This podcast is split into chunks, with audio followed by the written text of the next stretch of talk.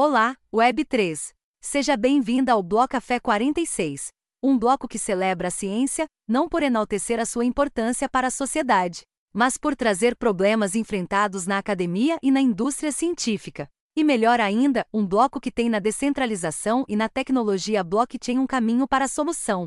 Pela primeira vez no Bloco Café, as ciências descentralizadas. Ou DeSci para quem já tem intimidade. Ela nos conta os desafios enfrentados nesta jornada, os podres da indústria das revistas científicas, o sabor da revolta que deu origem a Desire e por que ela não usa mais a palavra cripto. Segundo ela, mesmo as más experiências são feedbacks importantes para a vida. Vamos mergulhar na descentralização universitária e científica? Então pegue o seu café e vamos falar de blockchain.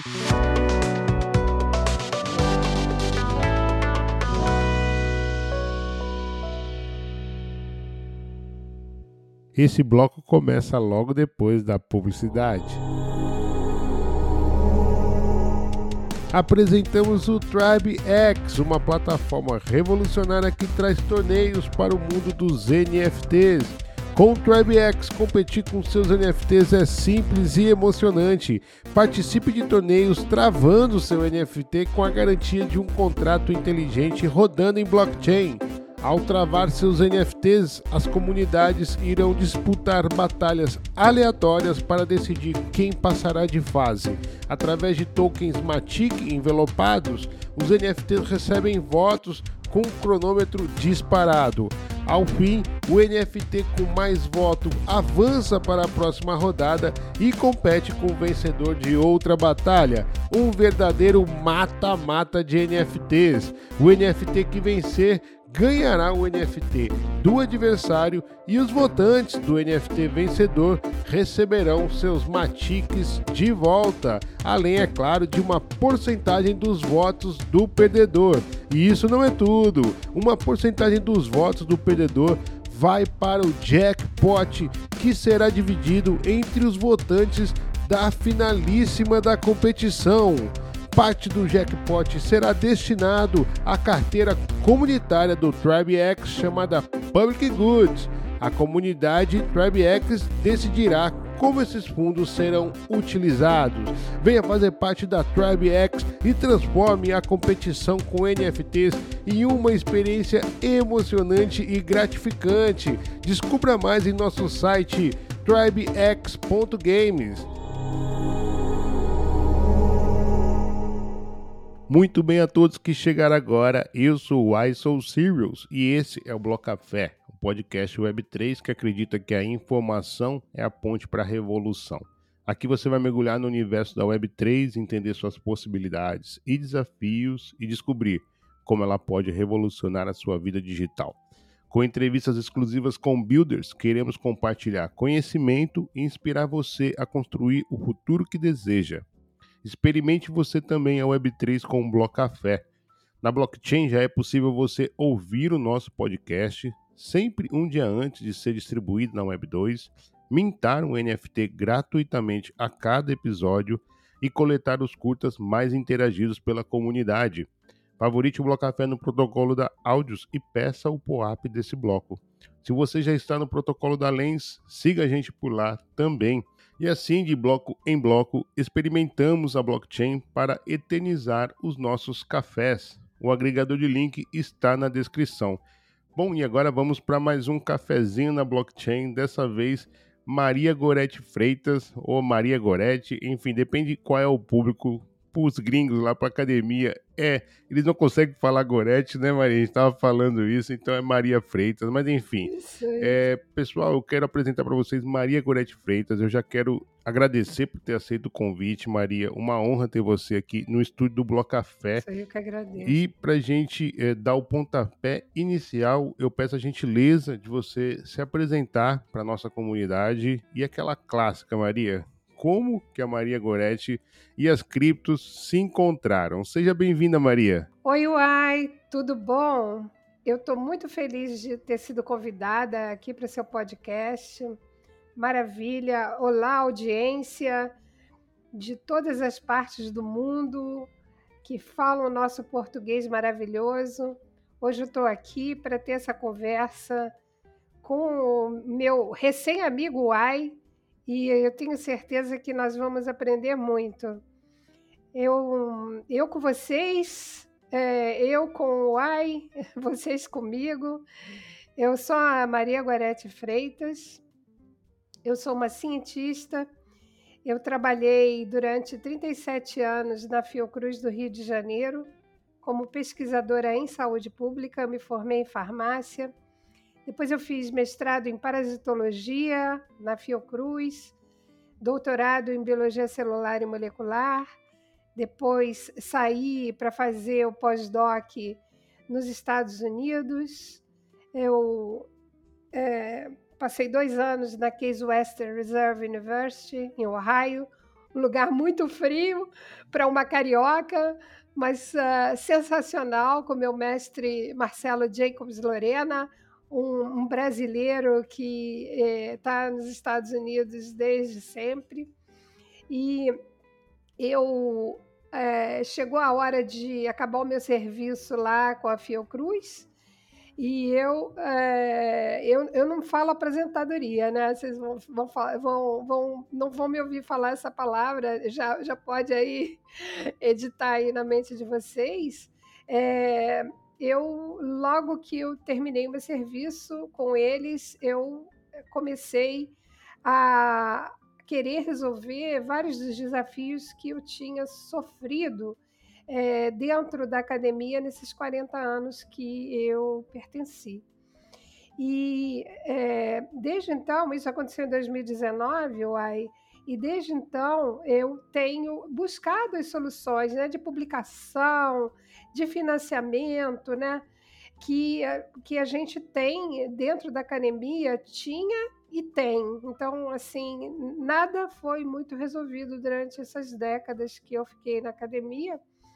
E é, aí, pelo ano de 2021, 2022, eu é, topei com a noção de NFTs. E eu falei, putz, eu acho que seria muito bom usar o NFT como uma solução para publicação. E foi assim que eu é, entrei de cabeça no mundo da Web3, viu, Ai? Nossa, eu achei já altamente disruptivo você já de cara associar o NFT com a, a uma possibilidade de abertura, né, de solução, de uma, uma insatisfação da tua carreira. Então, cara, achei fantástico. Então já vamos já então mergulhar nessa tua entrada na Web3. Maria, o que, que é DeSci? DeSci é, uma, é um termo emprestado de DeFi.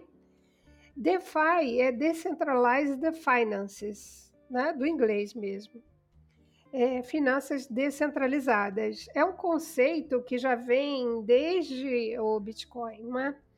E nós pegamos esse termo emprestado para criar o DeSci, que é Decentralized Science ou Ciências Descentralizadas. Como que ela pode, então, influenciar o futuro da pesquisa acadêmica e quais são os benefícios que você destaca dessa descentralização da comunidade científica? É, como eu falei para você, nós temos vários desafios, né? E eu não chamo é, nenhum deles de problemas. Já viu que eu tenho aí algumas, é, alguns senões com algumas palavras, alguns termos, né? Então, é, a gente usa desafio, porque o desafio sempre é, ele te desafia, né? E sempre há soluções, tudo, tudo tem solução. É, a, a ciência ela não, não consegue continuar do jeito que ela está, não é? Ela não, não consegue avançar, porque nós é, burocratizamos demais, hierarquizamos demais, e os cientistas do mundo todo se uniram para criar esse movimento de ciência descentralizada. A, a ciência descentralizada é um movimento. Então, é, nós nos conectamos com vários desses líderes mundiais aí, pessoas que também pensam como, como eu, ou vou dizer o contrário, né? Eu penso como essas pessoas e nós, então, estamos unidos nesse movimento de ciência descentralizada. É, há, há alguns meses atrás, nós tivemos um evento aqui na Universidade de São Paulo, eu, durante o Blockchain São Paulo e o SciBis, da Faculdade de Administração da USP, que nós chamamos de DESAI Américas, e nele nós tivemos um painel onde líderes do Japão, Canadá, da Alemanha, da Nigéria, de Israel estiveram reunidos nesse painel junto conosco, né? São as várias DESAIs do mundo inteiro para falar sobre esses desafios que nós temos. E engraçado, uai, assim, engraçado e, e interessante é que todos essas, é, esses desafios eles são é, compartilhados com esses cientistas do mundo todo, sabe? É, muitas pessoas falam, não, porque aqui não tem financiamento. É, você vai ver, o, o, americano também tem esse, essa dificuldade, né? É, o japonês, o japonês, qual é a sua maior dificuldade? Minha maior dificuldade é financiamento. E sabe por quê? Porque é, aí você me interrompe se eu já estou me delongando aí na minha resposta, mas o, o que acontece? Um desses entraves, né? É que é, financiamento há, mas é um financiamento que ele vem carimbado, cara. Ele vem assim. Os editais para pesquisa, né? Ah, então deixa eu falar um pouco antes, né? É, muitas pessoas acham que o cientista ele está lá no laboratório e aí é, é, um conforto só, né? Ele recebe salário, ele tem os reagentes, é, o equipamento, mas não é nada assim, não é nada assim. As instituições de pesquisa, elas te dão sim um, um lugar, não é? Te dão sim um salário quando você passa nos concursos, né? Isso é outra, é, outra resposta aí. É, mas o, o dinheiro, o, o financiamento para você comprar equipamentos, reagentes e ter pessoas para trabalhar nos seus projetos com bolsas de estudo, quem vai atrás é você. Né? Nisso a gente é muito parecido com o empreendedor. A gente é que tem que correr atrás. Então, nesses editais, que quando eu falei que eles vêm carimbados, é porque é, ah, sai um edital para é, vacina nasal de Covid, entendeu? E aí você está fazendo uma vacina intradérmica não, não rola, não rola, você não pode entrar nesse edital. Ou é, você quer estudar dengue, mas não tem edital para dengue porque não teve epidemia de dengue naquele momento, ou não tem edital aberto, então você fica sem financiamento. Eu vou terminar essa resposta aqui, porque se deixar eu vou no monólogo, vai. Não, não, olha, é muito bom te ouvir. Eu sabe que eu tava. Eu também, a gente falou antes da gravação, eu também tenho origem acadêmica. E eu lembrei agora de uma amigaça minha, uma irmã minha, que passou num concurso na Federal do Maranhão. E ela me contou como é que foi essa chegada dela lá no, no, no instituto em que a única coisa que ela tinha para ela né, é, era uma centrífuga e depois ela precisou, é, para poder desenvolver a sua pesquisa, ela precisava é, dos instrumentos dos outros professores de outros laboratórios e, e, aí tinha que bater na porta, tinha que é, às vezes até usar a hora que não não é, não tá a, o time dele, né, lá presente e, inclusive, a, a forma de que as pessoas fechavam a porta na cara dela, é. vendo até como uma concorrente do. do, do, do, do então, acho que é, é, esse é o, o cenário que a gente. A nossa insatisfação, como você colocou ali, o desafio né, que existe principalmente para quem está começando, né, Maria? Então, realmente é, é muito legal. A gente vai é, colocar o dedo na ferida aqui e quero no fim desse episódio, é, tentar entender como que a Desai vai realmente é, propor um novo modelo de organização e uma palavra que eu lembro muito do meu querido professor Cobb, que está sempre presente aqui nas lembranças, episódio número 17. Aliás, ele ressignificou o número 17 para mim, que até então estava é, traumatizado com esse número, mas pronto, ele trouxe uma coisa muito boa que foi o episódio dele. E ele falou no episódio 17 que é, ele esperava ver as DAOs também presentes nas universidades, como universidaus. Eu lembro que ele usou esse termo. Como é que você tem visto a aceitação interna da universidade dessa, nessa descentralização, ou, ou universidade ou centros de pesquisa? E existem exemplos concretos de, dessa universidade, vamos dizer assim, Maria? Uai, depois você tem que me conectar com o professor Cop, hein? Kopke. Com certeza, fantástico, com certeza, com todo gosto. Vamos falar um pouco dos, dos iniciantes.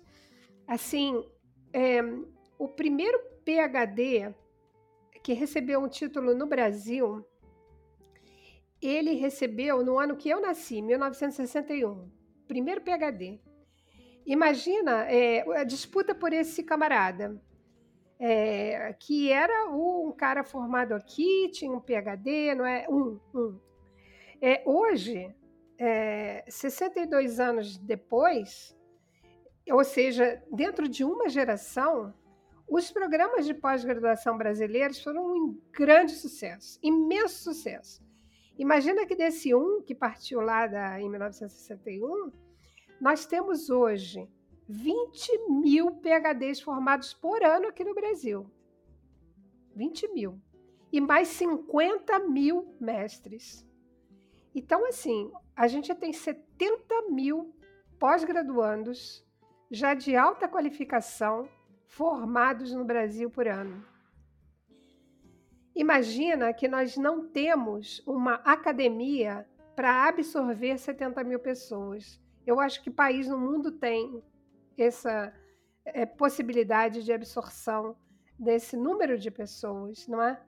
Então, para os iniciantes ficou mais difícil e é, é, um, é um tempo que é bom para discutir descentralização, porque a descentralização ela quer retornar o poder ao cientista, não é?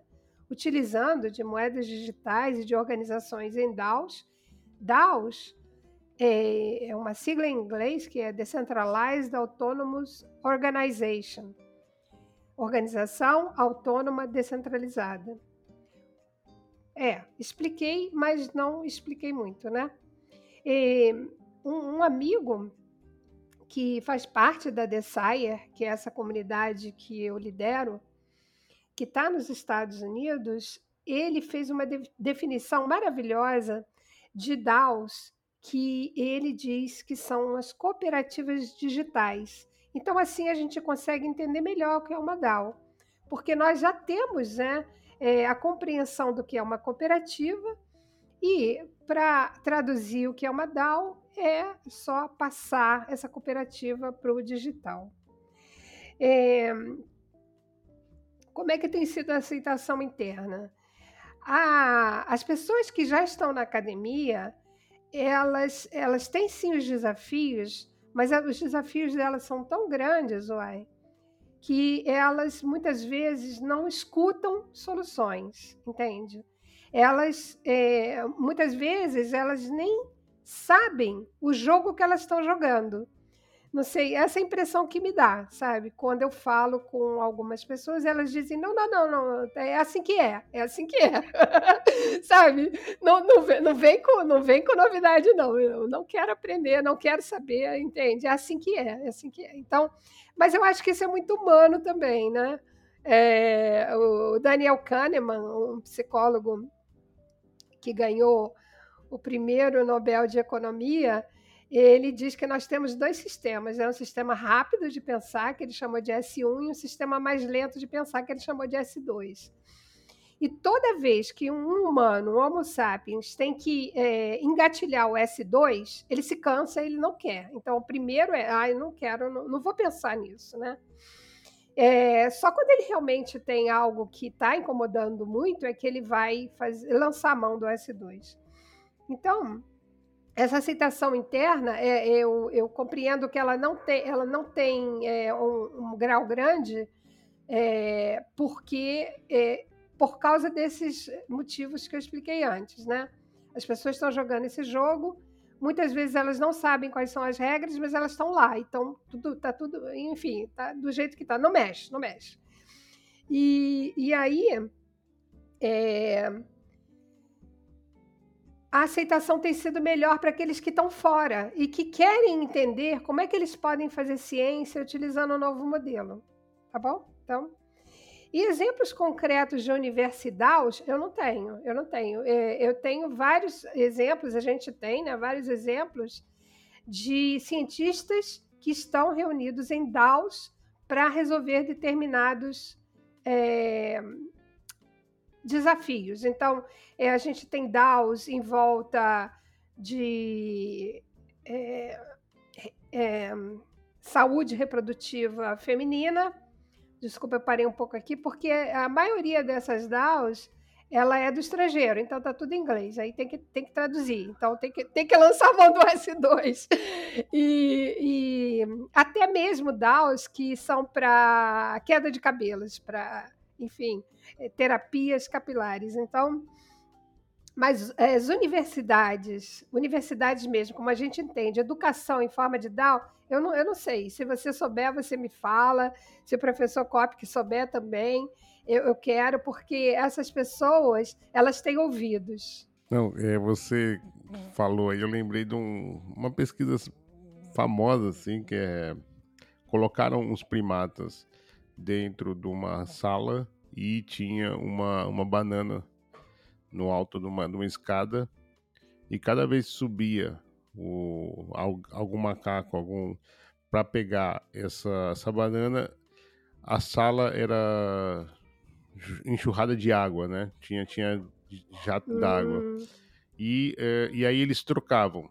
Entrava aí o macaco novo, via aquela banana, subia, jato d'água nos macacos, trocava. Chegava um macaco novo, via banana, até que chegou um ponto que uh, a, a organização social ali, cada vez que entrava um macaco novo e ele tentava subir lá, eles imp impediam o macaco novo de subir de tal modo que é, tinha até comportamentos agressivos, de tal modo que chegou um momento e que já não tinha mais nenhum macaco que tomou um jato d'água, mas ele reproduziu o comportamento agressivo. Ou seja, eu não sei porquê, mas eu, eu tenho que fazer assim muito louco essa, essa teu insight aí de que eu não sei porquê, mas tem que ser assim. É, quando a gente pergunta, por exemplo, do fator de impacto, né? Porque nós estamos lançando um MVP de uma revista de ciência descentralizada. Chama The Decide Journal. É um projeto que nós submetemos ao Gitcoin. Uhum. É, também posso falar depois do Gitcoin, mas o Gitcoin é, é uma plataforma de crowdfunding, né? de financiamento coletivo utilizando moedas digitais. E, e as pessoas perguntam, ah, mas tem fator de impacto? E se eu devolvo para elas a pergunta, e geralmente eu não faço porque parece agressivo, né? Mas assim, por que, que você quer o fator de impacto e o que é o fator de impacto, né? As pessoas, elas nem sabem qual é a definição de fator de impacto. Elas não sabem que, que o fator de impacto ele pertence à revista e que é um fator criado pelas editoras e que só tem fator de impacto revistas que estão há dois anos no mercado, exatamente para diminuir a quantidade de iniciativas é, de novas revistas, tá? com novos modelos de negócios. Então, é, não sabe. Ah, ah, não, não, o fator de impacto é um fator que está agregado a mim, não está agregado a você, da revista. um fator de impacto do cientista ainda não existe. E eu penso que esse é um dos índices, né? uma das métricas que precisa existir. Sua, sua, da sua reputação, do que você constrói, entende? E não atrelada a um, um brand de uma revista. E isso as pessoas é a história do. Eu não tô nem sabendo a regra do jogo que eu tô jogando. Total, foi até coincidência você puxar a questão de fator de impacto, que é a próxima pergunta, né? É, como é que então a, a Ciência Descentralizada, propõe uma maneira diferente, não só de ranquear né, esse fator de impacto das revistas, mas também da questão dos pesquisadores, né? Por exemplo, é, existem TIEs de, de, pesquisadores, né? O TIE Premium, o TIE VIP, o TIE que chegou agora, não, como você acabou de. A gente citou aqui da minha amiga, não tem acesso a isso, enfim.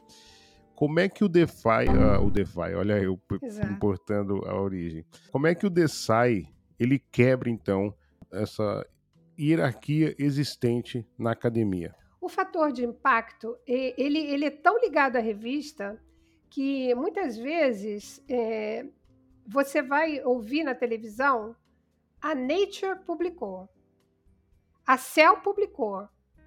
Cara, a Cell não publica nada. Quem publica nela são os cientistas. Quem foi que publicou na Cell? Quem foi que publicou na Nature? O nome do cientista nem aparece mais, por causa do, da fortaleza do brand dessas revistas. A Nature, ela cobra 15 mil dólares para um paper ser publicado nela, tá? Um paper. E eles têm os modelos que eles vão cobrando é, tickets extras de open access, por exemplo, né? de acesso aberto. O que, que é o acesso aberto? É quando eu, é, eu, quero, é o que, é, eu quero que o meu artigo fique aberto e seja é, possa ser baixado por qualquer pessoa. É, ele custa, ele custava 2.500 dólares. Quando o Congresso dos Estados Unidos fez uma lei que todo projeto que é financiado com dinheiro público, né? Porque a gente fala é, financiamento público, financiamento do governo, é, a gente esquece que por trás desse financiamento são os dinheiro, são os nossos impostos, o nosso dinheiro que está financiando, né? É, é, aquela história do termo que encobre o que, que é. Então, quem está pagando é o contribuinte americano. Ah, os artigos eles têm que ficar em open access, em acesso aberto. O que, que as revistas fizeram? Já que é obrigatório, aumentaram o ticket do open access. De 2.500 passou para 3.500, alguns cobram até 4.000. Então, um ticketzinho extra aí do Open Access. Esse é o modelo deles, né? A minha área, os artigos é, eles custam entre 2 a 6 mil dólares um artigo. É, eu não sei na sua área, mas isso é o, é o valor que a gente paga. E assim, esse é um dinheiro que nós tiramos do projeto, daquele edital que eu falei lá para financiar o projeto, né? Sai dele. Ou seja, sai do dinheiro público, que é o dinheiro do contribuinte, que é o dinheiro do cidadão que pagou o imposto. Tá? E, assim, não, não fosse bastante, essas editoras elas cobram das universidades para que as bibliotecas deem acesso livre aos seus estudantes, aos seus professores, né? Quando você chega lá na sua universidade, que você faz o login na sua biblioteca e você consegue baixar os, os artigos que você quer, você consegue acesso às revistas que você quer. As universidades pagaram milhões de dólares para ter essas assinaturas, entende? E elas ainda fazem, fazem uma coletânea lá do que, que é importante para aquela área que elas estão ali. Então você imagina que essa indústria ela movimenta 26 bilhões de dólares por ano. Ela é maior do que a indústria do cinema, tá bom? Do cinema. E, além disso, e para mim é o pior, é, o cientista, ele lança mão, ele dá de graça os seus direitos autorais. E isso é outra história que a pessoa nem entende do jogo que ela está jogando, porque quando ela faz um tiquezinho naquele quadrado que diz assim, eu aceito todos os termos e condições, que ninguém lê, mas está tudo certo realmente, sabe? Como é que você vai ler 12 páginas? Mas é preciso compreender 12 páginas, né? Com a letrinha miúda, né? Com várias é, expressões que são contraditórias, é, é impossível. Mas você tem que saber que quando você dá um cheque naquele quadradinho ali, você está abdicando dos seus direitos autorais. E é abdicando 100%, tá bom? 100%.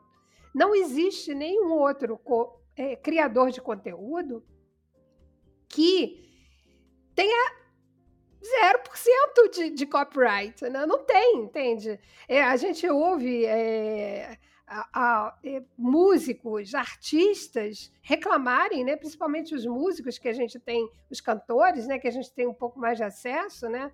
cantores como a Anitta falando, ah, se eu soubesse eu não tinha assinado lá, mas no início, né, que ela, ela é, precisava é, que o, que o nome dela fosse lançado, ela assinou aquele contrato, ela simplesmente ticou aquele quadrado ali.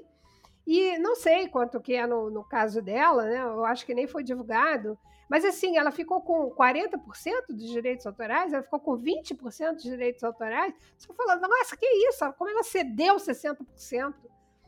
Mas ela cedeu porque é, é, a regra do jogo. Ela queria uma grande produtora e ela fez isso. Hoje se arrepende porque é a primeira do mundo, não é? Mas nós, como cientistas, ao ticar esse quadrado, nós damos 100% dos direitos autorais. A gente fica com zero. Zero. Eu, eu chego nas plateias e pergunto quanto vocês acham né, que um cientista tem quando publica um paper, né? Você acha que aqueles 50 dólares que você pagou para fazer o download do seu artigo vai para o cientista? Todo mundo acha que sim. E ninguém, ninguém, assim, a não ser quem já esteve na academia, sabe que a gente fica com 0%. Quer dizer, não fica, né? ai, ai. É, eu estou aqui no monólogo, né, Uai? E você me perguntou, tem outra pergunta para responder, que é que como quebra a hierarquia? Não, é. Não, a gente. Eu vou refazer então a segunda pergunta, porque eu vou. Eu quero falar uma coisa aqui. É, e sobre o monólogo, assim, esse papo eu, eu tô aqui mesmo para ouvir as pessoas, então é, fica assim mesmo, mas tran... eu lembrei aqui de uma, é, de uma, uma vez que o meu professor virou para mim e falou assim: Uai, isso é autoplágio. Falei, oi? Nossa, cara, isso, isso é auto... então, não esqueci de falar disso. Aí, aí eu falei, não, mas como assim, auto, como é que eu vou plagiar uma coisa? Não, pois é, aí é que tá. É, quando, a partir do momento que você criou isso e mandou lá, essa frase já não é mais sua. Você isso. tem que reformular isso daqui, porque isso é direito da revista. Exato. Eu lembrei demais disso. Falei, como é que é? Existe autoplágio? Sim, existe autoplágio por conta disso né? Porque você, a partir do momento que você clicou ali naquela caixinha dos termos e usos, esse, tudo que você é, desenvolveu, o seu intelecto desenvolveu, já não é mais teu, né? Então existe uma apropriação. E é uma indústria que é, eu, eu falo que você paga para entrar e paga para sair, né? Porque uh, a Goretti falou aqui agora, né? Cerca de 3 mil a 4 mil dólares numa revista topo, aí varia. Mas vamos pegar uma revista, essa métrica aí, e jogando por baixo. Né? Cada revista tem no mínimo, Gorete, que 10 artigos, então 3 mil vezes 10, já temos aí só para publicação uma quantia astronômica por, por edição, isso para entrar. Só que é o seguinte, depois se alguém quiser ler aquele artigo, tem que pagar. Isso. Então a indústria ganha para você entrar, retira todo o 100% do direito do pesquisador, do grupo de pesquisa, de pesquisa, né, das pesquisadoras. Depois, se você quiser ler, você tem que pagar também. Né? Ou seja, é win-win é 100%, né? E o, então, e é uma indústria. De... É uma... E o fato deles não pagarem os editores e os revisores? Não pagam, né? Não, exato. Então, e, e aí entra. São dois é, é revisores é, uma... paper Nossa. trabalham entre aspas, de voluntário, Exato, de né? graça, é, de graça. Você recebe uma carta dizendo, ai, como você é maravilhosa. E você coloca é aquilo uma... no seu CV, coloca no seu currículo. Exatamente. Eu sou, eu sou revisora da, uhum, da revista exatamente. tal, que tem um impacto tal. Então, assim, é um é. jogo, cara, que é injusto. Ele é injusto com injusto, o criador de é. conteúdo. Essa história de autoplágio, se você pensar bem, ela não existe. Como é que você. Claro, exato. Como é que você, como sua propriedade intelectual, saiu do, da sua cuca? Saiu do seu miolo o que Exato. você está dizendo ali, não é?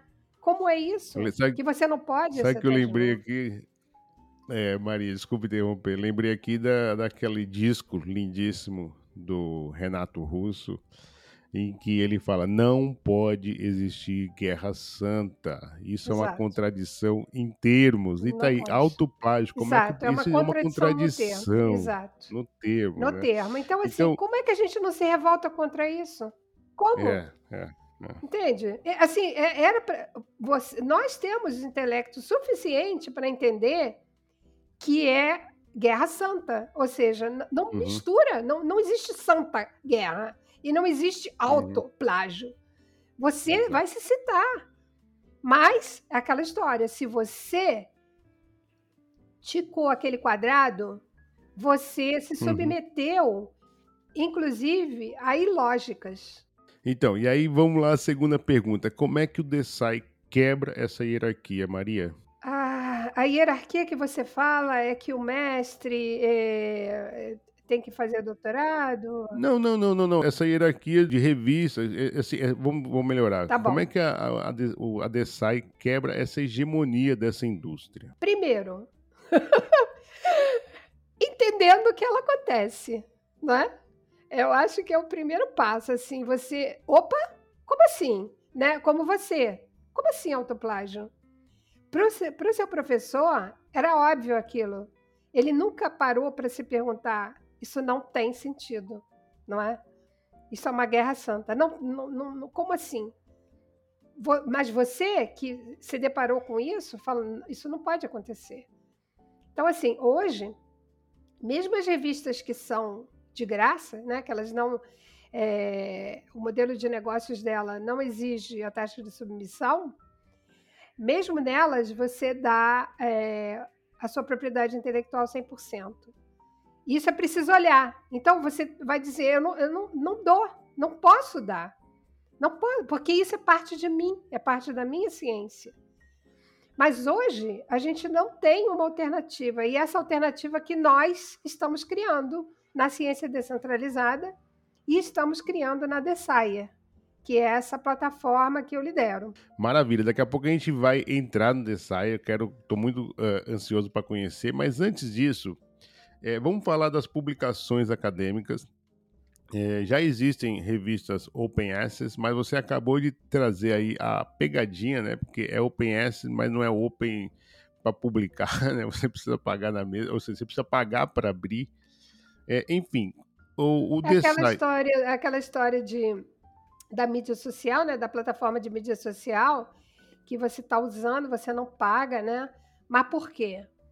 Porque o produto é você. Exato. Exatamente. É. Como é que seria uma. A Desai traria uma. Aí não digo nem o Desai, vamos sair um pouco. Como é que você vê, então, uma disruptura aí nessa, nessas revistas, né, de, tanto na descentraliza, descentralização da palavra da ciência, ou seja, para ela ter acesso mesmo, quanto na questão da publicação, ou seja, já tem alguns modelos de revistas acadêmicas propondo esse modelo descentralizado de organização? A gente, no movimento DESAI, no movimento Ciência Descentralizada, existem algumas iniciativas, sim, e nós somos uma dessas iniciativas é preciso primeiro criar uma alternativa, né? Hoje não existe. É, no mundo são 50 mil revistas, 25 mil em língua inglesa. E delas, nenhuma oferece o seu direito autoral. Então, primeiro é preciso criar essa revista. E nós estamos nessa. É, nessa empresa, né, digamos assim, nesse endeavor de criar essa alternativa. Porque hoje, se você procurar, você fica no, ficou no mato sem cachorro. Não, não tem. Não tem. Então é preciso é, ter essa possibilidade de você publicar os seus achados, as suas observações, os seus pensamentos e ainda assim reter os seus direitos autorais. Eu acho que agora é a hora perfeita para a gente falar da Desire. Eu acho que já tem aí a origem, né? A revolta, a origem da revolta, eu ia falar o sabor da, da revolta, revolta. aí já está escancarado, mas é... como é que nasceu então a Desire e o que que ela, ela tem, é, o que que ela tem feito e organizado para a, um, em prol da ciência, da descentralização da ciência? Vamos falar da Desire agora, Maria. Ótimo, obrigada, Uai.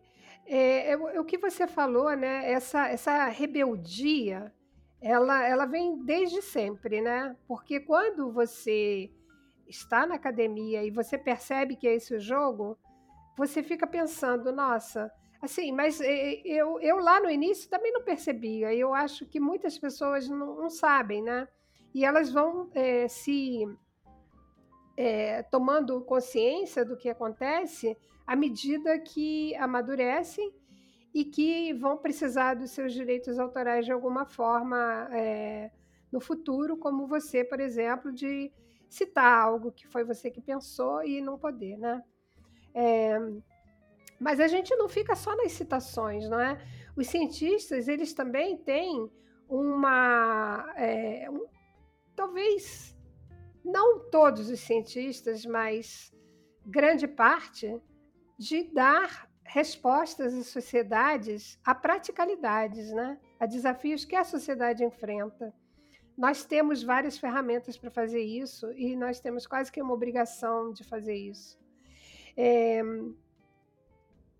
A Desire, ela nasceu então a, a, essa iniciativa, né, de Desire, é, como nós chamamos, que são aqueles que fazem ciência descentralizada, nós chamamos assim essa comunidade ela nasceu ano passado.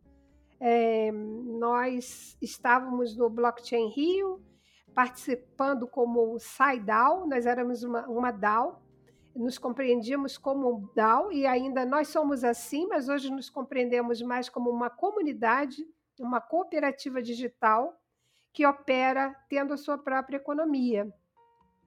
E nesse Blockchain Rio, né, é até uma história muito engraçada, no, no assim, eu fui para participar no, na conferência e tudo mais. E eu fui olhar a programação do dia. Eu queria ver a programação do dia. E aí sai o website, sai no website é, Pitch Night. E aí, assim, eu sou cientista de carteirinha, tá? Eu estou aprendendo a empreender agora, nesses últimos quatro anos. E aí eu falei, nossa, eu vou, eu vou me inscrever nesse Pitch Night aqui. Vou me inscrever. Eu estou aqui, eu tenho que. Eu, eu, eu, estou aqui, eu represento uma DAO. Eu, eu tenho que, sabe, participar desse Pitch Night. E era um Pitch Night para investidores. Eu nunca tinha feito isso ao vivo e a cores. E me inscrevi. Ah, coloque aqui o seu WhatsApp que nós vamos falar se você vai ser selecionado. Eu estou numa conferência de blockchain, então imaginei, ah, ninguém vai nem prestar atenção em ciência, né? E assim, fiquei um pouco aliviada até com o pensamento de que eu não ia passar. É esquisito isso, né? Uma autossabotagem, né? Se é que também não é um termo que não faz sentido. Mas eis que, uai, me chega uma mensagem dizendo que você foi selecionado para o Pit Night. E eu falei, Jesus, e agora? E eu tô lá nesse blockchain com o, o Danilo Mello, que é hoje co-líder da DSAI. Nós somos dois líderes juntos é, nessa comunidade. E ele falou, uh, Gorete, não se preocupe. O Danilo, ele tem um perfil maravilhoso, ele é médico com MBA, está fazendo doutorado, sabe? Ele falou, não se preocupe que nós vamos treinar. Era um pitch de três minutos você já viu que eu, três minutos, não, não dá para fazer nada. Né? Eu sou aquela pessoa cientista mesmo, que vai explicar é, em uma hora uma frase, né? Os meus filhos até, eles falam assim, mãe, eu vou fazer uma pergunta para você, mas você tem que responder em uma sentença. Então, se eu falo, oh Deus, desafio total para mim. e Aí é, ficamos treinando, treinando, treinando. O pitch tinha que dar três minutos, três minutos. Chegamos lá na, na hora, e assim, enquanto eu estou treinando o pitch, também o Shed Eldamati, que estava tá, nos Estados Unidos, ele me manda uma mensagem dizendo também: Gorete, saiu o primeiro hashtag DESAI no Gitcoin, a gente tem que concorrer. E eu mando a mensagem de volta para o Shed, falando assim: eu tô, eu, eu tô aqui fazendo um pitch porque vai ter, nós fomos selecionados. E aí ele falou em inglês, né? Ele falou drop everything.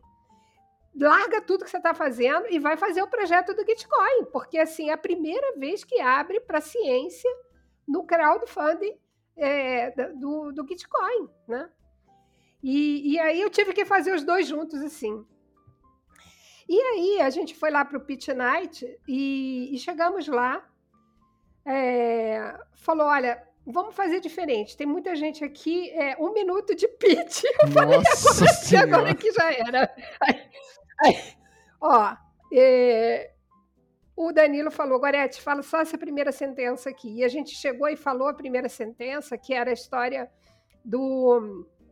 É, do, da, do, tamanho da indústria, certo? Que é maior do que a indústria do cinema, e as pessoas não sabem disso, elas realmente não sabem, elas acham que o cientista publica e recebe dinheiro pela publicação e tudo mais, né? E isso, os investidores gostaram daquilo, a gente passou para a segunda seleção, e na segunda parte lá da seleção é, era três minutos, e eu sei que de três virou cinco, de cinco virou vinte, juntou um monte de gente ao meu redor, investidores que queriam saber melhor, entendeu? Então, assim, foi aí que nasceu a Dessaia. O Danilo, ele tinha uma outra DAO, que era uma CRO DAO. Aliás, essa sentença dos 26 bilhões de dólares, eu tenho que acreditar aqui ao Ernesto Goulart, que foi meu sócio numa startup anterior, a Geniac, que era a academia de gênios para cientistas, né? um marketplace de ciência, que evoluiu para a SciDAO e que a DAO, a DAO evoluiu agora para a Desai. É, o próprio é, mentor da, da aceleradora que estava fazendo o pitch entrou para a saia, entende? Assim, a gente onde vem vai catando, é, é, aquele circo que vai passando pelas cidades e vai levando todo mundo, né? Porque hoje a gente é uma comunidade, a gente está aberto no Discord, é só é, me, me contactar que eu mando o convite para entrar no Discord, está aberto para todo mundo e é todo mundo mesmo, né? Nós somos em inglês, então, brasileiros e, e todos os cidadãos, todas as pessoas de todos os países são convidados para entrar na Dessaia. Cara, muito legal essa ideia. E, e, assim, eu fiquei, eu fiquei imaginando, é, você acabou chegando no objetivo que era, né? Você falou, gente, eu preciso de uma hora para explicar isso, e no fim das contas, né? 40 minutos ali foi, a, a, foi aumentando, foi galgando muito legal. Você sabe que eu acho bem. Eu não gosto dessa dinâmica de pitch, eu acho. Mas eu achei muito legal que o. Eu, eu até me marquei aqui, porque eu já tinha notado. Na primeira pergunta, você usou o termo desafio, né? Então, porra, que desafio você, você gosta de enfrentá-los mesmo. Muito legal trazer essa história do Desire. E eu já quero já puxar a próxima pergunta, que a gente também citou, você citou algumas vezes aqui no nosso podcast, que é o Bitcoin.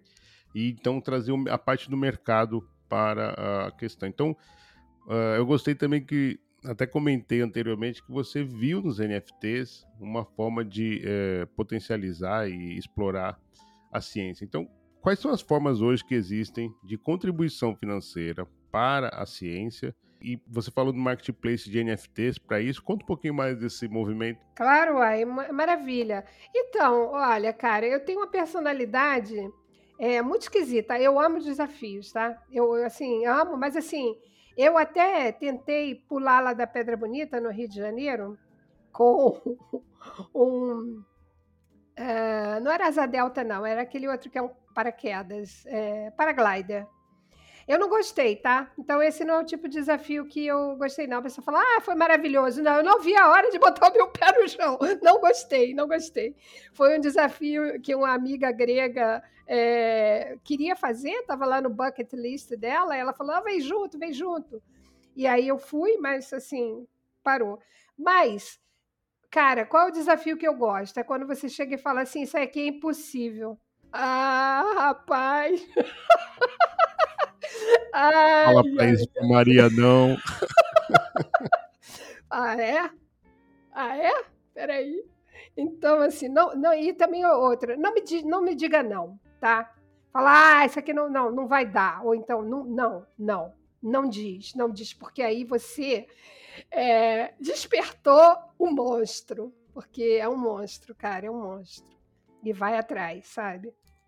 Então, é, eu tenho essa personalidade. As pessoas que, que orbitam em torno de mim sabem muito bem. E, e mercado, né? É, NFTs, é, contribuição financeira, vamos falar um pouco do Bitcoin, que foi essa história lá do Shed, me falar, mandar mensagem, dizer larga tudo que você está fazendo e vai mandar o projeto.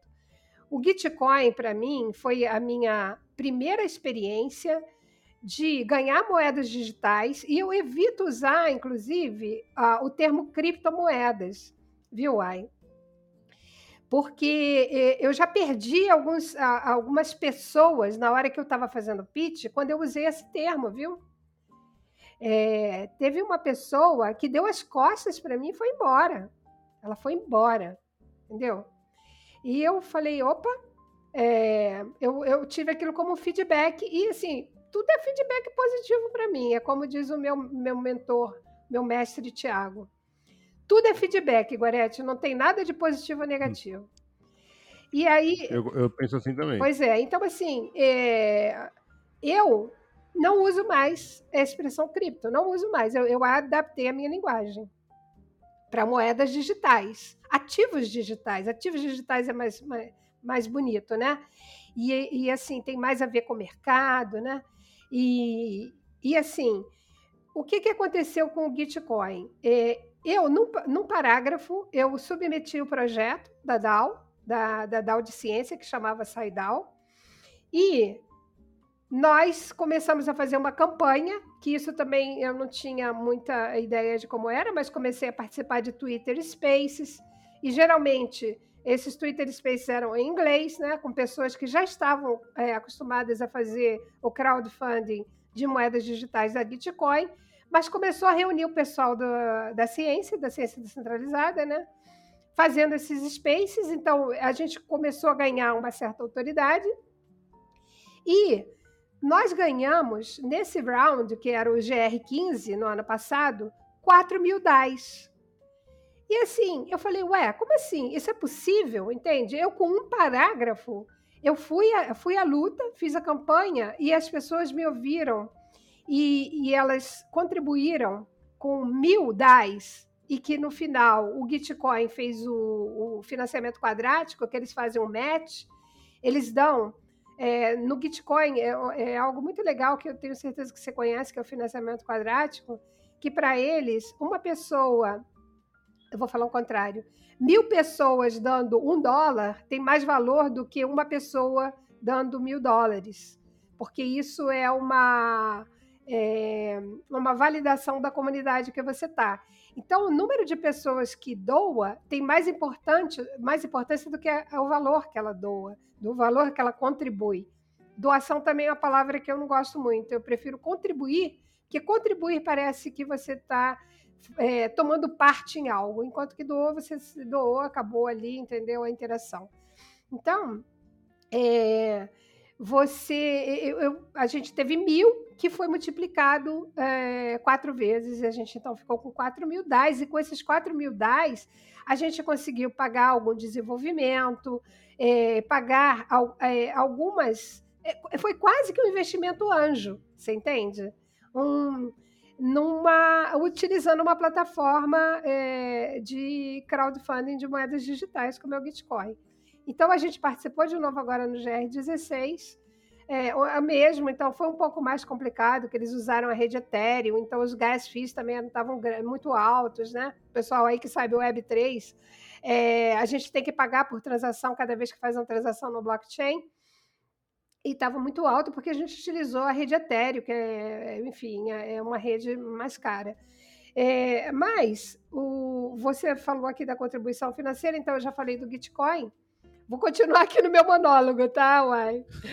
Tá tranquilo, tá então tranquilo. Então, tá. É, a, a contribuição financeira, como é que se dá? Esse dinheiro que entra para a comunidade, como ela é uma cooperativa, ela vai distribuir para os seus membros, entende? Ela é, é uma economia distributiva. Ou seja, imagina que entra, é, em vez da gente cobrar é, 2 mil dólares para a submissão de um manuscrito, a gente cobra aí é, 150, tá? V vamos fazer o 100, vamos fazer o 100 que ele é redondo.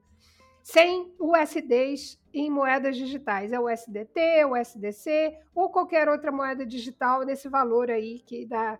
Vamos, vamos para o 100 porque é redondo e é inteiro. 85% desse valor ele vai voltar para as pessoas que vão fazer aquele manuscrito virar um paper. Ou seja, vai remunerar editores, revisores, diagramadores. Isso é economia distributiva numa cooperativa digital, que é uma DAO. Além disso, o seu paper ele vai virar uma NFT. E aí, uai, você vai me ajudar, tá? se você, é, enfim, ele vai virar um ativo digital. Ele é outro ativo digital no qual você tem 100% da sua propriedade intelectual. E aí você pode fazer o que você quiser com aquele ativo seu, porque ele não pertence mais a, a nenhuma revista, ele não é parte da, é, da, da, da, cooperativa, da Desire, da DAO, ele não é mais, ele é seu. E você vai poder comercializá-lo, você vai poder ter ali dentro segredos comerciais, segredos industriais. Se você tiver outras propriedades intelectuais que você queira proteger ali dentro, você também consegue.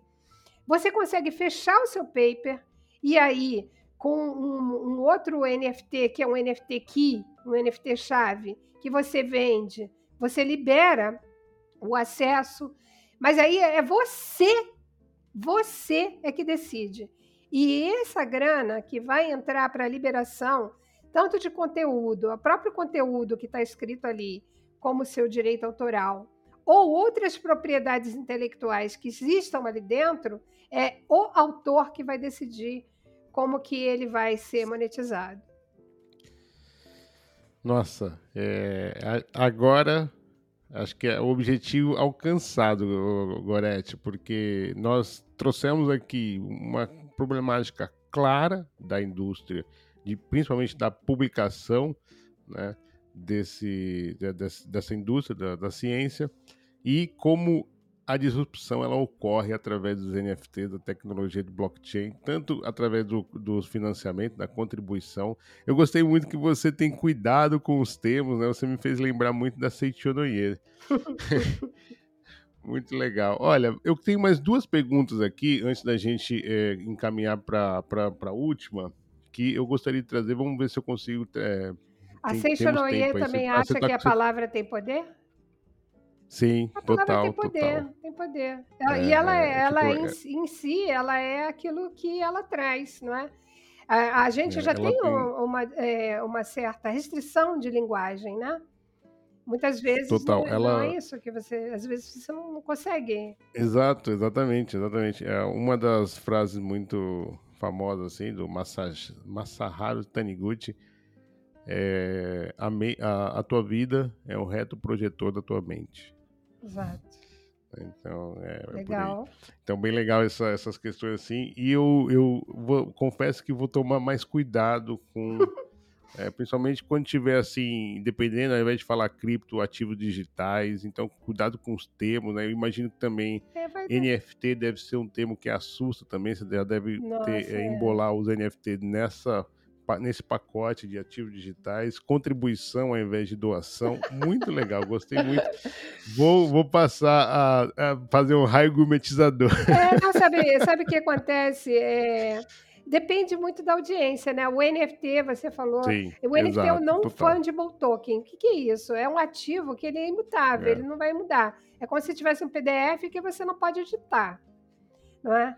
é... Exatamente. Então, é, e ele é seu. Então, é um PDF também que a pessoa uhum. até pode. É, assim, copiar, mas ela não vai ter o original, digamos assim. Total, não sei total, se, total. Eu, é. se eu consigo explicar mas é só para explicar o que é a sigla também, né? Porque às vezes a gente também abusa de siglas, né?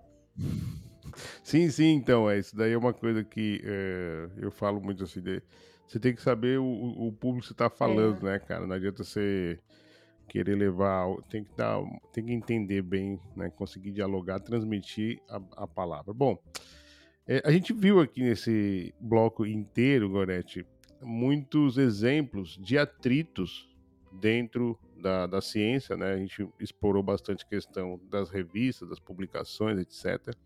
Você também utilizou um termo muito legal da estrutura bu burocratizada dentro das instituições, né?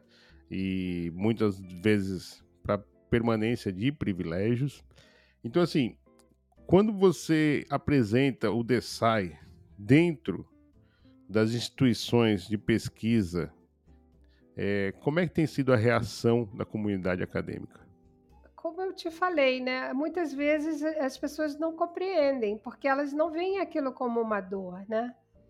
E isso é algo também que aprendi no, no aprendizado de empreendedorismo. Se a pessoa não enxerga como uma dor, você também não tem por que dar soluções a ela. Então a gente tem que ver para quem esse tipo de desafio é uma dor.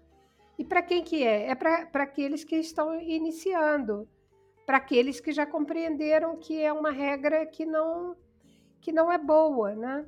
Que é possível você monetizar o seu eu não vou nem dizer monetizar, mas que é possível você deter a sua propriedade intelectual e os seus direitos autorais. É possível. É, essas tecnologias que são novas, né? E que eu imagino que vão ser desenvolvidas assim com uma velocidade grande, é, como está sendo o AI, por exemplo, a inteligência artificial, não é? Elas vão aumentar cada vez mais a possibilidade de você é, ter os seus direitos preservados, de agir como um indivíduo, de ser um cientista independente e aquela história que a gente falou lá no nosso pré-papo, né? no nosso papo pré-podcast, que é a utopia. Né? A utopia é um lugar muito legal para você estar. Né?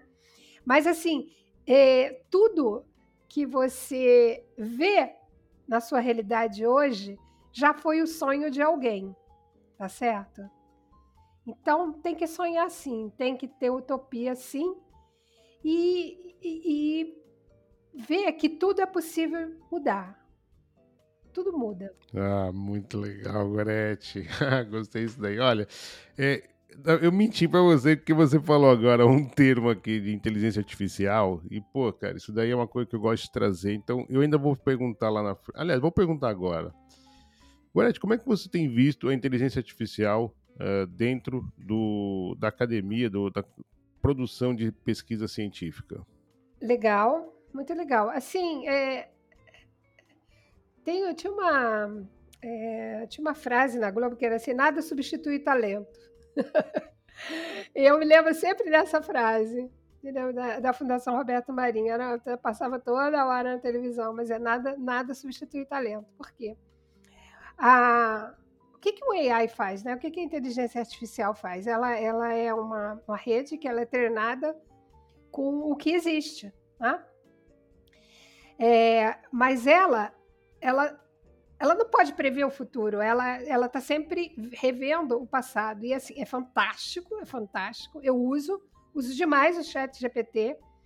É, eu amo amo demais, assim, desde quando abriu a primeira vez, eu, eu sou daquelas pessoas que anoitecem na fila por uma inovação, sabe? Eu sou é, early adopters, mas lá o early mesmo, aquele que dorme na fila. E é, eu, eu, venho experimentando, então eu venho, eu, eu, dá para ver assim de semana a semana, né? Como como está crescendo, como está evoluindo, né? Os, os modelos de é, treinamento de linguagem neural. É, acho que é esse mesmo que, que traduz, não é? é large, large Language Models, é, LLM. Então, assim, eles são alimentados pelo que já existe, entende? Mas nós, cientistas, nós criadores, nós artistas, para parafrasear o Silvio Meira, nós fazemos download do futuro, sabe? A gente, cara, tá lá no futuro. Então, é, como é, não, não dá, entende? Não, não tem, não, é, a AI vai ajudar muito a gente, vai ajudar muito, porque ele faz uma coletânea do que já foi criado, mas é, não tem para ninguém quando você faz o download do futuro. E aí você também é, é trouxe aqui agora a utopia, é, chegou a hora de a gente falar um pouco da utopia da descentralização, é, como os princípios de governança de DAOs é, podem ser aplicados para garantir a sustentabilidade e o crescimento contínuo da ciência descentralizada, ou seja, quais são os desafios inerentes a esse tipo de estrutura de governança de DAO, modelos de DAO de descentralização? Olha, excelente pergunta, Uai. Não sei se eu vou ter resposta, não. Eu posso elocubrar. Não, mas, mas é, é, isso é uma coisa que a gente sabe que resposta para tudo a gente nunca tem, né? Aliás, é. a Guta também, a Guta Nascimento colocou isso, né? Eu perguntei. Adoro a Guta. O ser humano está preparado pro, pro shift mental da descentralização? E ela colocou assim: O ser humano não está preparado porque ele nunca esteve preparado para nada. Típica Guta. É, é Guta, adoro. Então, um beijo, é um, é um, grande desafio, é um grande desafio, porque a governança, imagina a governança numa cooperativa, né? E é isso. Eu acho que eu vou ficar com a Guta. Não está preparado, a gente vai fazer testes, né? Vai ter muitos testes aí. É, existem DAOs que já foram tomadas, né? Por agentes que não têm muitas boas intenções, né? Porque a governança ela é dada por tokens, então imagina se você é, que seriam votos. Né? Imagina se você pode comprar 51% dos votos, você toma a comunidade. Né? Então, é, esses mecanismos eles estão sendo desenvolvidos. A gente vai, vai devagar, vai descentralizando, né? porque a gente fala ah, é descentralizada. Não, é gerúndio, é descentralizando. Sim, né? total. Experimentando, né? Isso. Gorete, é, uma continuação da primeira pergunta que foi como você entrou, agora é por que, que você ainda está em cripto? Uau, você e suas perguntas maravilhosas. É, eu, eu não estou em cripto, né? Eu estou em ativos digitais. É, eu pensei isso na hora. É, eu pensei isso na não, hora. Por quê? Porque, porque eu estou no futuro. É, você pode me ver como uma pessoa que, é, mas é, talvez seja uma sombra do meu avatar. E, e assim, eu fico, é, sou muito patriota. Eu, eu amo o Brasil e quando eu vejo assim o que a gente faz aqui é, e a história né, do, do feedback só tem feedback positivo, né? O Pix, é, a invenção do Pix, né, quando a gente vê que países mais avançados ainda utiliza, utilizam cheques né, para pagamento, inclusive de contas de luz, essas, essas é, outras contas.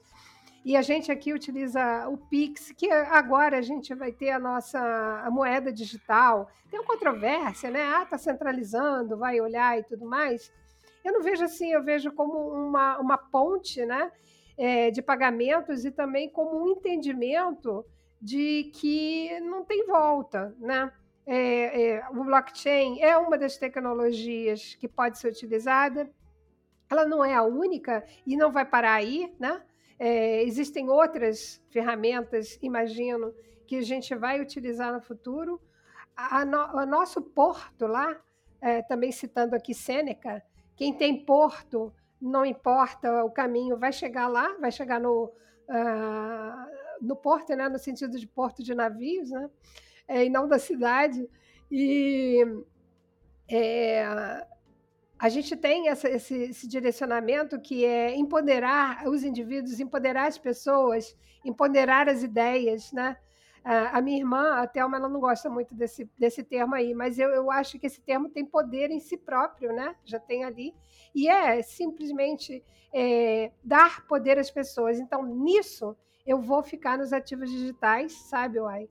Vou ficar, porque eu acredito que a transformação ela é individual. Ela começa ali naquela chama de alguém que é unstoppable. Unstoppable, é imparável, né? Que, não sei se não, eu não acho que não existe essa, esse termo aí, mas também eu falo muito há muito ele. tempo. Eu falo muito ele. É mesmo? É, pois é, então ótimo porque assim há muito tempo é, na academia a gente fala ah, não pode criar não pode criar termos novos né não pode ter neologismos mas há muito tempo desde que eu conheci o Rick o Rick Toniolo é, que eu acho assim a linguagem dele cara a linguagem do Rick é maravilhosa e ele só cria e ele fala em várias línguas também então assim é, um abraço aí para você, Rick. Eu gosto muito do jeito que você fala e aprendo muito sempre com você. Muito bom, muito bom. Maria, eu já ouço o rufar dos tambores. Rufem os tambores. Vem aí, CryptoDog! E a pergunta, Maria, é, você está preparada Bora. Bora lá. Então a primeira, sempre ele, é o Bitcoin. point of no return, um ponto sem volta. Satoshi Nakamoto. Um bom pseudônimo. Web3. É isso aí. Futuro. NFT. Solução. Metaverso. Já vivemos nele. Inteligência artificial. Maravilhosa, instrumento, ferramenta, vai é, facilitar muito uh, várias tarefas diárias. Segurança digital. Super necessária. Imprescindível. Descentralização. The way to go. Gitcoin com G. Uma grande surpresa um modo de financiamento quadrático envolvendo moedas digitais fácil, direto, eficiente. Excelente para a ciência. O que falta para a adesão popular das criptos é entendimento, necessidade, ganhar o mainstream. Maria, você tem alguma blockchain preferida? Não. E alguma que quer distância? ah, sim, as blockchains privadas. Você se considera uma maximalista? Não, de jeito nenhum. Eu, eu, eu penso que todas as iniciativas elas têm é, um core, elas têm uma razão de ser e tem que explorar os projetos e ver se, se faz sentido, super vale a pena. E, e assim, é, a grande surpresa disso tudo é que todos nós podemos ter as nossas moedas, né? O que foi o colapso da Terra-Luna? Acho que foi é, Greedy. E a insolvência da FTX? Ai, foi ali foi é... jogando ping-pong com si mesmo. é, redes de privacidade. Também não entendo. Ethereum flipa Bitcoin? ah, várias moedas vão, vão, vão, vão surgir. Ciência. Conhecimento humano, razão de ser. Filosofia. É preciso entender. Desires. É nós. Desai. Somos nós. Maria Gorete Freitas. Unstoppable. Concordo, assina embaixo. Maria, o que é cripto? É, é um termo que eu prefiro é, não usar, é, porque as pessoas e principalmente a mídia, né? Aqueles que não querem mudar utilizam com, como termo pejorativo, né? Para pirâmides, então prefiro ativos digitais. Então é isso. Com a expressão um termo que eu prefiro não usar, chegamos ao fim desse bloco. Queria agradecer de coração a Maria Gorete Freitas por essa agradabilíssima conversa. Eu acho que é, foi, como eu falei ali no meio, missão cumprida, pelo menos da minha parte. Que ótimo. E eu quero desejar um sucesso enorme para o Saia, para o teu Muito projeto, para a tua carreira. Cérebros, mentes como você é super importante, não somente para o ecossistema da Web3, mas muito legal saber que existe essa mentalidade dentro sistema tão engessado que são as universidades, essa indústria formada na academia, né, nas publicações científicas. Então, muito legal, Gorete. Parabéns. Obrigado desde já por essa tua luta. Eu queria pedir para que você eh, encaminhasse para as considerações finais e contasse para a nossa comunidade qual é o melhor jeito de te encontrar, como é encontrar o Desire, enfim. O microfone é seu, Maria. Uai, eu quero muito te agradecer, agradecer o convite, agradecer a disponibilidade de horário que você colocou aí. Dizer para você que a conversa foi agradabilíssima também do meu lado, né? Você colocar aqui o microfone para nós falarmos, e eu vou dizer para você, a gente ainda nem começou.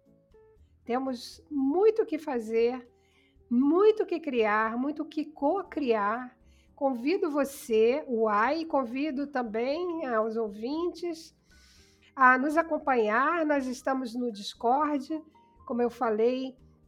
É, me manda um DM, eu tô como mariagoretefreitas.eth na no Twitter. Você pode me achar no LinkedIn também. É, os meus canais estão abertos. Então, é, é, Twitter, LinkedIn, Instagram. No Instagram é desire.science. vem falar comigo é, se você tem algum desafio, se você tem alguma solução, se você quer participar na construção dessa comunidade. A gente só começou. Muito obrigada, Uai. Pô, eu que agradeço e eu também quero agradecer o carinho da tua audiência. Muito obrigado por você estar conosco até agora e também pelo carinho que vocês têm tido com a gente nas redes sociais, seja lá no Twitter, seja lá no Discord da comunidade Recycle. Eu e a Maria Goretti vamos ficando por aqui, mas vem aí ela, a Francisca Miguel, para trazer uns recadinhos importantes para você. Fiquem aí e a gente se encontra na próxima semana. Tchau, tchau. Eu estou encantada com a energia da Maria Gorete Freitas. Bom humor, humildade e uma bandeira de luta tão justa e necessária. Espero que mais e mais Marias estejam presentes nas instituições de ensino e de pesquisa para catalisar essa revolução na indústria científica. Conte sempre com o Bloco Café, Maria. Tamo junto! Só para reforçar um recadinho da Maria, quem tiver interesse em entrar no Discord da Desire, na descrição deste bloco tem o um link. E se entrar no servidor, apresente-se e diga que você veio do Bloco Café ou em English, I'm from Bloco Café. Lá no canal introduce yourself do servidor. Nossa, nunca falei tanto inglês na minha vida. Ha? Hashtag ciência. Para garantir o POAP deste bloco basta comentar no post fixado no Twitter a hashtag ciência. Dúvidas, críticas, sugestões ou parcerias? Entre em contato com a gente através do Twitter ou e-mail blocafé.proton.me. Todos os links, incluindo da Maria Gorete Freitas e o Discord da Desire, estão na descrição. Até a próxima, gente! Tchau!